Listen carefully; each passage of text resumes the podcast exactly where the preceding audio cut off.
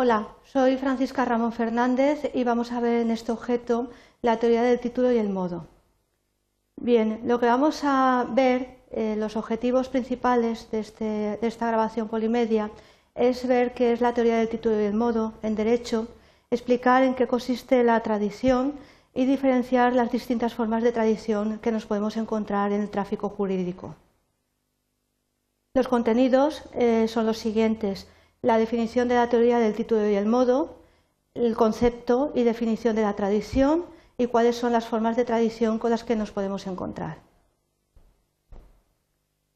Cuando hablamos de la teoría del título y el modo, la tenemos que eh, relacionar con lo que es la transmisión en derecho de la propiedad. La tradición eh, por sí sola no sirve para transmitir el dominio de una cosa, sino va eh, precedida o va con antelación de un negocio que justifica la transmisión que hemos realizado. De tal modo que, eh, como podéis ver, son necesarios dos elementos, un contrato antecedente, que sería el título, también eh, denominado causa remota justa o la causa, y luego lo que es el traspaso posesorio, que es la causa próxima o modo de adquirir. De tal manera que vemos que título y modo determinan la transmisión. En este breve esquema veis cómo para que se realice correctamente la transmisión se necesita el título y se necesita el modo. Si falta alguno de estos eh, dos requisitos, si solamente hay título, habrá una relación que tendrá solamente un valor obligacional. Si solamente hay eh, traditio, eh, habrá solamente traspaso posesorio pero no habrá una transmisión de la propiedad, de tal manera que para que haya el traspaso de la propiedad o del dominio se necesita el título y el modo. Vamos a ver qué es la tradición. La tradición es un acto que consiste en la entrega de la cosa que se está transmitiendo y que es aceptada.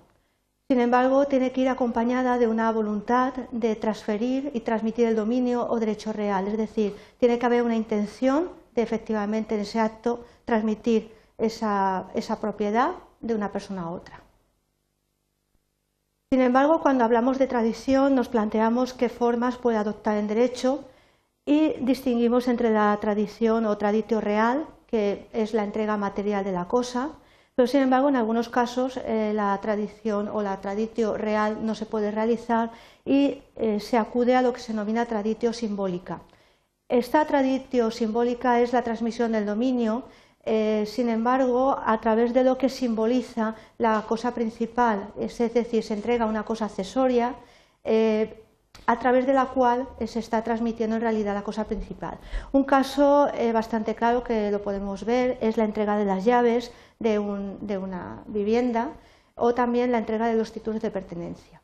También se realiza el acuerdo de las partes, ya, esto es válido cuando la cosa que se está vendiendo no se puede trasladar a poder del comprador en el mismo momento que se realiza la venta o si el comprador ya la tenía en su poder por algún otro motivo.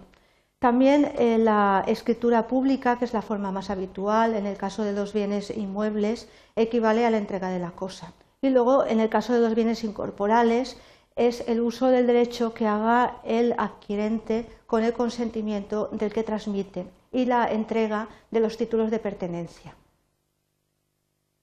En resumen, ¿qué es lo que hemos visto en este objeto de aprendizaje? Pues hemos visto cómo se transmite la propiedad en nuestro derecho. Hemos eh, definido la teoría del título del modo y también hemos explicado en qué consistía la tradición, que es un acto, que es la entrega de la cosa transmitida y que se acepta.